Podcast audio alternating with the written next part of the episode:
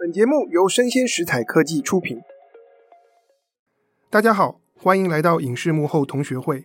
我是冯博翰，在这里用经济学带你解读全球娱乐产业。今年以来，全球最卖座的电影大概就是由汤姆·克鲁斯主演的《捍卫战士：独行侠》，台湾的票房冲上七亿元台币，全球票房呢，则是已经突破了十四点四亿美元。折合台币是四百三十亿元，在全球影史上排名第十二。不过啊，在创纪录的同时，《捍卫战士》也引来了官司诉讼，有人告片商派拉蒙说你们侵权，这是怎么一回事呢？我们都知道，今年的《捍卫战士：独行侠》是一九八六年的《捍卫战士》的续集，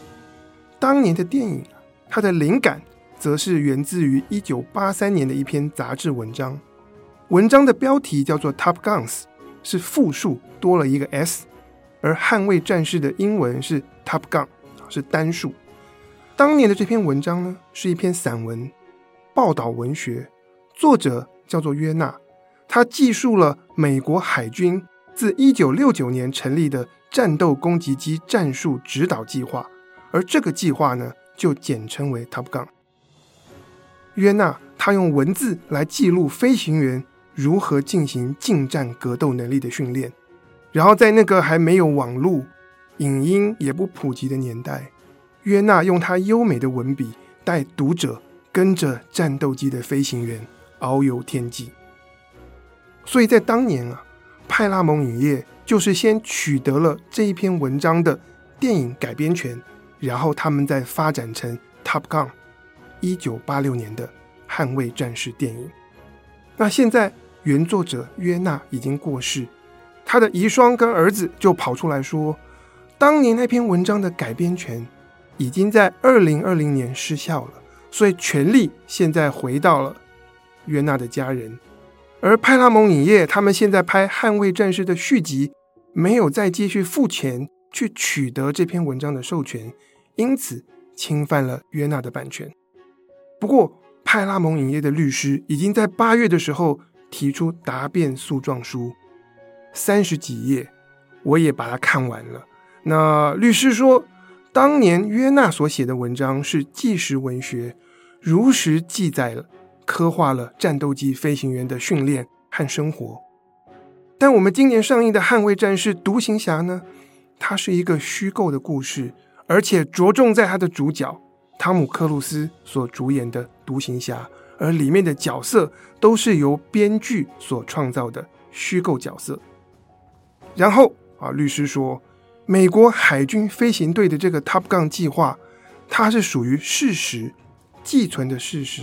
而任何的制作公司，大家都可以引用这样的事实来刻画、来诉说关于海军飞行员的故事。而这样的事实，并不是由当年那篇报道文学的作者约纳所独有、所独占。官司还在打，谁是谁非之后很快就会见分晓。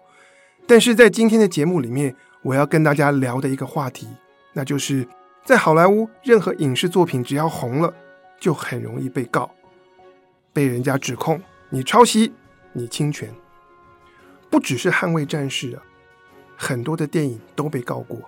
哈利波特》被告过，《阿凡达》被告过。如果我们来看迪士尼，他被告的作品有《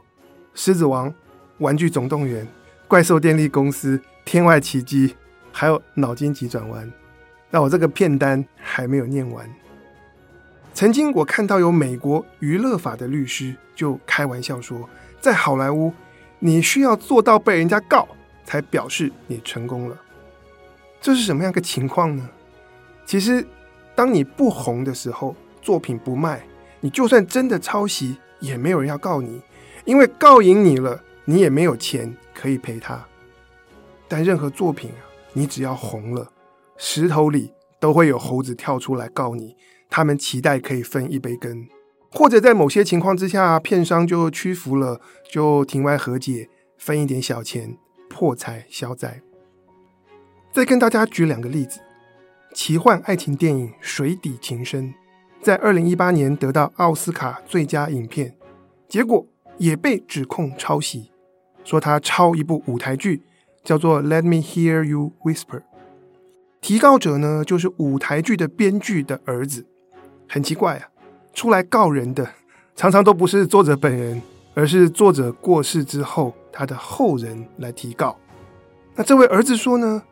两部作品主角都是在科学实验室里面工作的女性清洁工。然后他们都爱上了被科学家捕捉过来研究的水栖生物，因为爱上，所以想方设法要把被关起来的这个生物能够放掉。只不过在舞台剧里面，故事的主角生物是海豚，可是水底情深里面是人鱼。我自己是觉得啦，人鱼有魅力多了。当年面对这样的指控，电影公司马上就提出反驳。而且还说，哎，你挑这个时间啊，是奥斯卡票选期间来提诉讼，显然就是要向我们施压，希望我们能够私下跟你快速和解，付钱了事。在当年呢，后来法官驳回了这个案子，因为他们认为电影和舞台剧虽然概念很类似，但是这个概念也太过笼统，很难用来判断是否水底情深真的是抄袭。不过两年后啊，到二零二零年的时候，上诉法院又裁定啊，初审的法官啊判决有问题。不过在那个时候，片商和这个原作的儿子，他们已经私下达成和解，因此撤案。另外一个例子更有名，是迪士尼的《动物方程式》（Zootopia）。这部片在二零一六年推出，全球票房超过十亿美元。后来在二零一七年拿到奥斯卡的最佳动画长片奖，在奥斯卡揭晓之后，就有人跳出来指控《动物方程式》抄袭。这一次指控的人是谁呢？他是《魔鬼总动员》和《关键报告》这两部知名电影的编剧，他名字叫做盖瑞·戈德曼。戈德曼说，他早在公元两千年的时候就曾经对迪士尼做过提案。就是动物方程式的这个概念。后来在二零零九年的时候，他又做了第二次提案，而且又给迪士尼看过他的故事大纲、角色设定，外加一些手绘的草图。只不过当年迪士尼表达说：“哎，没有兴趣。”没想到好多年之后，迪士尼版本的动物方程式电影推出，啊，从角色设计、主题都很相似，片名还一样。当然，这部分是戈德曼的说辞啊。我们来看看啊，戈德曼版本的《动物方程式》里面的女主角是一只叫做咪咪的松鼠，她聪明努力，却受到不平等对待的遭遇。那么迪士尼电影里面的女主角呢，叫 Judy，是一只兔子。那在戈德曼版本里的男主角是一只土狼，到了迪士尼的版本变成一只狐狸。最后法官判定啊。戈德曼提供的证据啊，并不足以证明迪士尼抄袭，因为一个故事除了它的概念和一个粗略的人物设定，里面还需要有大量的细节，而我们没有看到你的细节，我们怎么能说迪士尼是抄你的？更何况你们两个版本里面的角色都是完全不一样的动物。目前这个案子呢，迪士尼暂时获胜。不过，据说还在上诉中。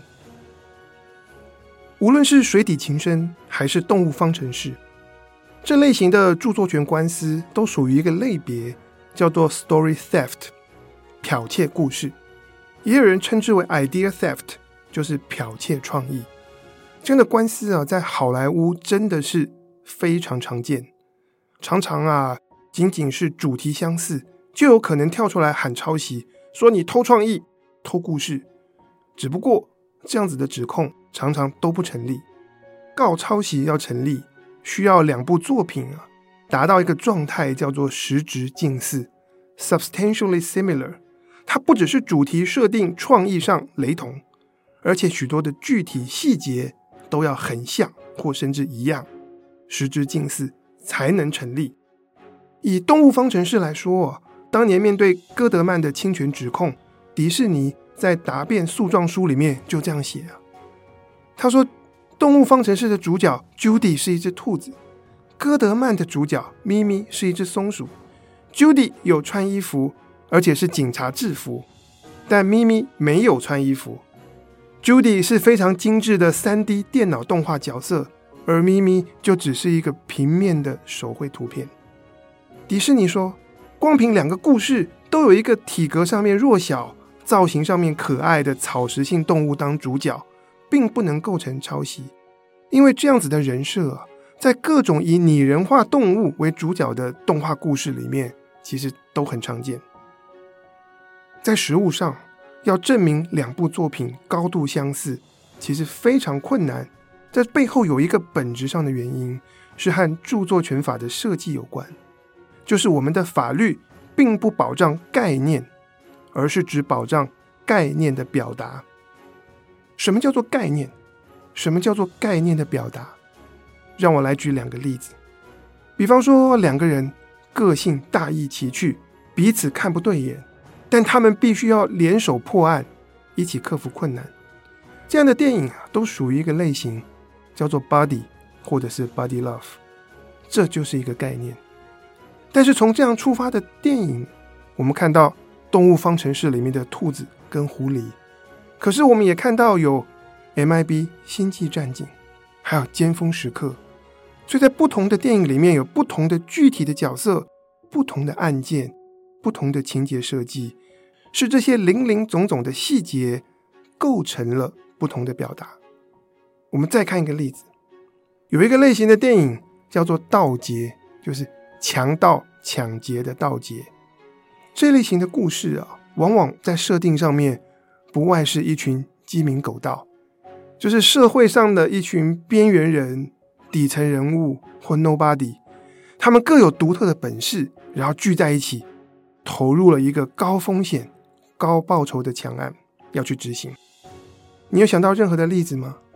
可能取决于你的偏好，还有你现在是在定哪一个串流平台。近期的作品可能像《纸房子》。或现在梦工厂的动画喜剧叫做《坏蛋联盟》，经典的电影啊，也有我自己很喜欢的，像是《瞒天过海》《出神入化》。不过我们早在一九五五年的时候就有一部老电影叫做《Rafifi》。那我们可以说后面《瞒天过海》《出神入化》都是抄袭《Rafifi》吗？其实并不能。鸡鸣狗盗只是概念，但具体有血有肉的角色组合。和情节是概念的表达，著作权法保障表达，不保障概念。那法律为什么会这样设计？是因为我们不希望任何的概念或观念会被特定的创作者所垄断。立法的初衷啊，是希望能够有更多的人去创作出更多好看的作品。当我们发现有一个好的概念，我们会希望。有很多不同版本的故事能够被诉说，能够被拍出来，让乐听大众能有更丰富的选择。不止如此啊，以下是我自己的看法：当法律保障表达而不是保障概念的时候，其实这样的法律设计可以提供创作者诱因，让他们去思考如何要把表达的工作做好，怎么样去找到更精彩的方法。来讲述一个故事，无形之中啊，我觉得这样子的著作权法可以迫使创作者去更加重视创意的执行。有些人他可能会觉得我最厉害，我最原创，但这种想法常常是过于自负。其实也不可讳言，包括可能像我自己在更年轻的时候，也会觉得说，哎，我能够。迸发出一些别人没有过的想法。不过呢，从某方面来讲，我们今天所看到绝大多数的好故事，不管是你读小说、你看电视剧还是电影，其实很多都是老故事的新版本，源自于历史、神话或童话故事。很多时候，我们以为的原创啊，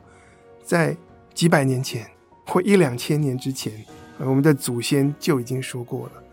从这个角度来看，那我们真正该着力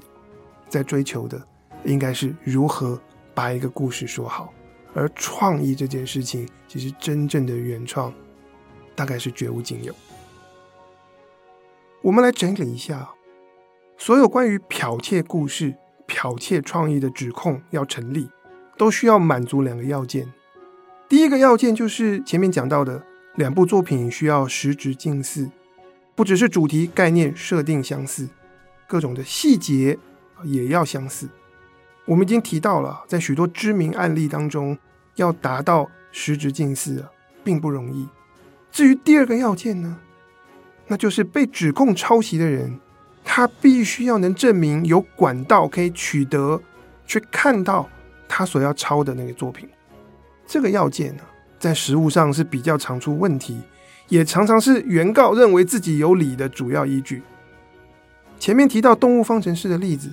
像戈德曼，他就说：“哎，我跟迪士尼做过提案，所以你迪士尼有看到过我的故事大纲。不过在美国，其实有很多的抄袭指控，那个原告他自己的作品也没有发表，也不曾正式提案。那别人要怎么样抄你的作品呢？情况是啊，像他们可以投稿啊，他们可以透过朋友建立人脉。”然后设法把自己的故事大纲、把自己的剧本能够传出去啊，设法传到某某某制片那边。我曾经看到有一位专门帮知名编剧谈合约的律师啊，他说：“我每一天都会收到五到十封的投稿信，每一天哦。然后投稿的人都知道我跟一些知名编剧有合作，然后这些知名编剧跟一些大片场有合作，所以他们知道我有人脉。”所以这些投稿信常常不请自来，劈头就说：“我有一个超棒的故事，巴拉巴拉巴拉巴拉。”这位律师他说：“如果我就把这些投稿信打开来看，档案点开，然后正好我的客户，也就是我所代理的编剧，他有类似的创作在进行，然后我的客户之后就有可能会因此而承受官司的风险。过了几年，等我客户的作品拍出来了。”啊，当年这位不请自来的投稿者，可能就会来指控，所以，哎，我曾经把我的剧本传给这部电影的编剧的律师，所以他们是不是看到了我的东西，觉得不错，然后拿去抄呢？就因为这样的事情，三不五时就发生，屡见不鲜。所以在好莱坞业界，不管是制作公司、经纪人、律师，大家一般来说做事的原则。都是从不接受来路不明、不请自来的投稿。这样做其实有两个效果了。第一，如果你真的要接受投稿，恐怕那个稿件数量会非常多，爆炸多，你看都看不完。但更重要的是啊，这样做是他们对自己的保护，避免自己参与的作品如果出现类似的元素桥段，然后曾经投稿过不请自来的这些人，几年以后来提告。说你剽窃他们的创意。不过现在在社群时代啊，很多事情变得更复杂了。以前我们是纸本的书信嘛，然后后来变成 email。但在社群媒体的时代，人跟人的联系变得很容易啊。那我们可以找到谁谁谁的脸书，或是我曾经跟他加了 Line 或其他的这种啊网络的通讯方式。有些人就把自己的故事大纲啊私讯给别人。以前你收到 email，你还可以不看，但你收到私讯，你不小心手碰到点开来，系统就自动显示你已读。所以就我所知啊，在业界其实很多人啊，不管是 email 还是私讯，只要它不是来自于你可以信任的人，大家做法都是不要打开，不要看。今年的艾美奖。在喜剧类别有一部作品得到提名，它叫做《小学风云》（Abbott Elementary）。它是关于在某个城市市中心，然后那个地方的家庭都比较穷啊，这个穷的学区里面的学校，一群老师的故事。他们就被告了，因为有一位自称是编剧的人啊，他就指控《小学风云》抄了他的一部伪纪录片。这个编剧他说，他曾经有去到。一个育成中心是专门来支持帮助女性的黑人创作者。他相信啊，这家育成中心里面有人跟制作《小学风云》的呼噜啊是有联系的啊，所以透过种种的连接，那他的提案最后就传到呼噜啊，变成了这个小学风云。事实上，他的指控是不成立的。那呼噜也提出证据，说他们没有任何人啊跟这个育成中心有过任何的联系。不，这一切呢，真的是有理说不清。今天讲了这么多，但我关心的并不是法律，也不是抄袭的认定，我关心的是市场的运作。就因为在故事文本的市场里面啊，存在了我们前面提到这些乌七八糟的指控。很多人会为了想要分一杯羹而去打官司，所以呢，就造成了剧本和故事创意里面的买方，也就是那影视制作公司，他们不愿意随便的乱看提案。但这样子问题就来喽，我们来想一下，平常我们在市场上买东西的时候，你都要先仔细的去看一下你要买的货是什么，然后才做决定嘛。比方说，如果你针对某一个主题想要找一本书，你会上网络去搜寻、收集书单，看看书的目录、简介。如果你要买车，那更不得了，那你会先去好好研究不同的车款，比价，然后业务员会带你去试开。可是呢，如果你是制作公司，你现在只要找合适的剧本来拍，哎，本来照理说你应该要多看、多比较。特别是在影视娱乐这一行，你会希望能够发掘到新的创意、新的故事。但是啊，买剧本跟买书、买车不一样，你不敢乱看，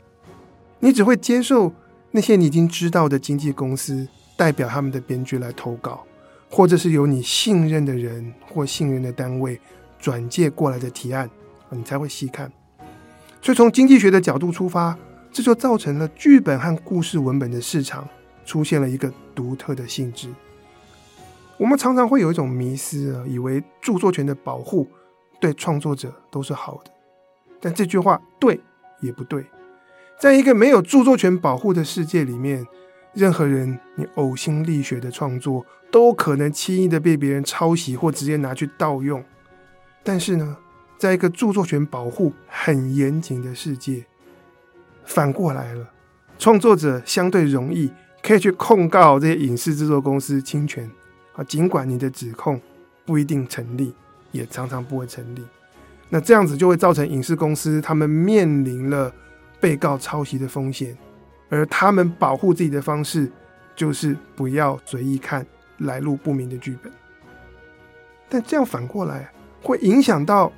一些创作者的权益哦。特别是那些想要入行却还没有建立产业人脉的创作者，你会发现你写的东西都没有人看，然后你还没找到经纪人去代理。如果你在好莱坞的话，那这样新人新的创意要怎么出头呢？要怎么被产业发掘呢？所以经济学家啊，对这个问题有一个很普遍性的看法：关于著作权的保护，太松或太严。都会伤害到创作者的权益跟发展机会，这可能有点违反直觉，跟大家原本的想象不太一样吧。不过呢，就因为业界普遍存在了不乱看这样子的惯例，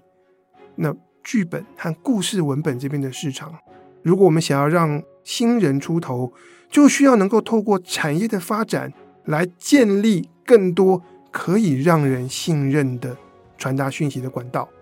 比方说，好莱坞就有经纪人的制度，就透过中介者来帮忙过滤，来媒合创作者跟影视制作公司，或者呢，非常重要，就叫各种的剧本比赛，来作为发掘说故事人才的管道，又或者不同的影展或者影视市场展里面有媒和会，让这些展会能够成为一个大家可以信赖的去投稿、去看稿。发掘新人的平台，不过这又是另外一个话题了。知道了这些，我们来看看啊，对创作者来讲，可以学到哪些功课，或者是你想投入剧本创作的人该注意些什么。首先，你要知道，著作权是保障概念的表达，而不是保障概念本身。因此，故事怎么说，会远比故事说什么来得更重要。关键在于执行。任何一个点子，要发展成一部可以拍的剧本，这过程中都需要耗费极其庞大的功夫，充满了各种细节。第二点，在创意发想和创作的过程中，你需要知道怎么样适度的保护自己的创意。你可以这样子想：你的作品完成度越低，公开发表之后，你的概念、你的创意被别人拿去使用的机会就越大。所以呢，如果你还没有广泛的人脉，你也没有什么后台，那么创作的时候需要耐下心子，把你的作品打磨到好，完成度比较高了，再来参加比赛，再来透过可以信任的机制去投稿。总之，确定准备好了再出手，在那之前，大家都只跟自己信得过的人讨论。第三点呢，就是面对业界人士，有些时候我们会想说：“哎，我找认识了谁谁谁，然后我东西给你看一下，想要听听看你的意见，然后就开始讲述起自己还在创作的东西。”但是呢，其实特别是针对还不认识的单位啊，也不管说这个单位有没有名，我觉得尽量要先确定对方他是需要找故事。他有意愿买剧本，然后才来安排正式的这个会议来做提案。也就是在你跟别人简报介绍你的故事、传阅你的剧本的时候，双方是已经都知道我们是为了来讨论买卖剧本来开这个会。这样的做法其实不只是保护创作者，也同样了保护买方，也就是制作公司。就在我准备。今天这一集内容的时候啊，我把脚本写完以后，我就拿给我的一些从事影视编剧的朋友看，结果没想到就被他们念。他们说，你现在讲的这一套都是在好莱坞发生的事情，然后重视这个写作的功夫，重视技术，重视执行。但是我很多编剧朋友跟我说，在台湾的业界还没有发展到这个阶段，那很多时候他们遇到的制片或者投资人。他们看的仍然是概念，仍然是一个设定，仍然是背后的这个点子题材是什么。然后我也听到很多时候一些影视计划，他拿去募资的时候，真的用来吸引投资人的卖点，是里面相关题材的网络流量，或者是卡司阵容啊，剧本啊，常常不是最重要的事情。当然，我一边在做 Podcast 节目，跟大家聊这些，聊好莱坞的这个影视产业，我同时也很希望我们在台湾的影视产业，大家能够持续的互相砥砺啊，追求不断的进步，让有一天啊，我们大家能够更加的来重视剧本，而不是只在于你的题材跟概念，更在于你的故事用什么样的方式说。在今天节目的最后哦，我想要丢一个问题。给大家思考看看，所以我们的问题就是：过去十年，美国的电视剧节目的数量翻倍，那你觉得关于剽窃创意的官司数目究竟是变多、变少，还是没有明显的不同呢？这个问题的解答啊，我们在下个礼拜的节目当中会为大家揭晓。不过在这之前，请大家想一想，然后欢迎你在我们的节目底下留言。告诉我你的想法。以上就是我们今天的内容，跟大家聊聊故事的剽窃，以及这样子的现象存在影视产业如何塑造了我们在剧本和故事文本市场里面的一些做法。啊，希望你喜欢今天的内容，欢迎大家按赞、追踪，并给我五颗星。我是冯博翰，影视幕后同学会，我们下次见，拜拜。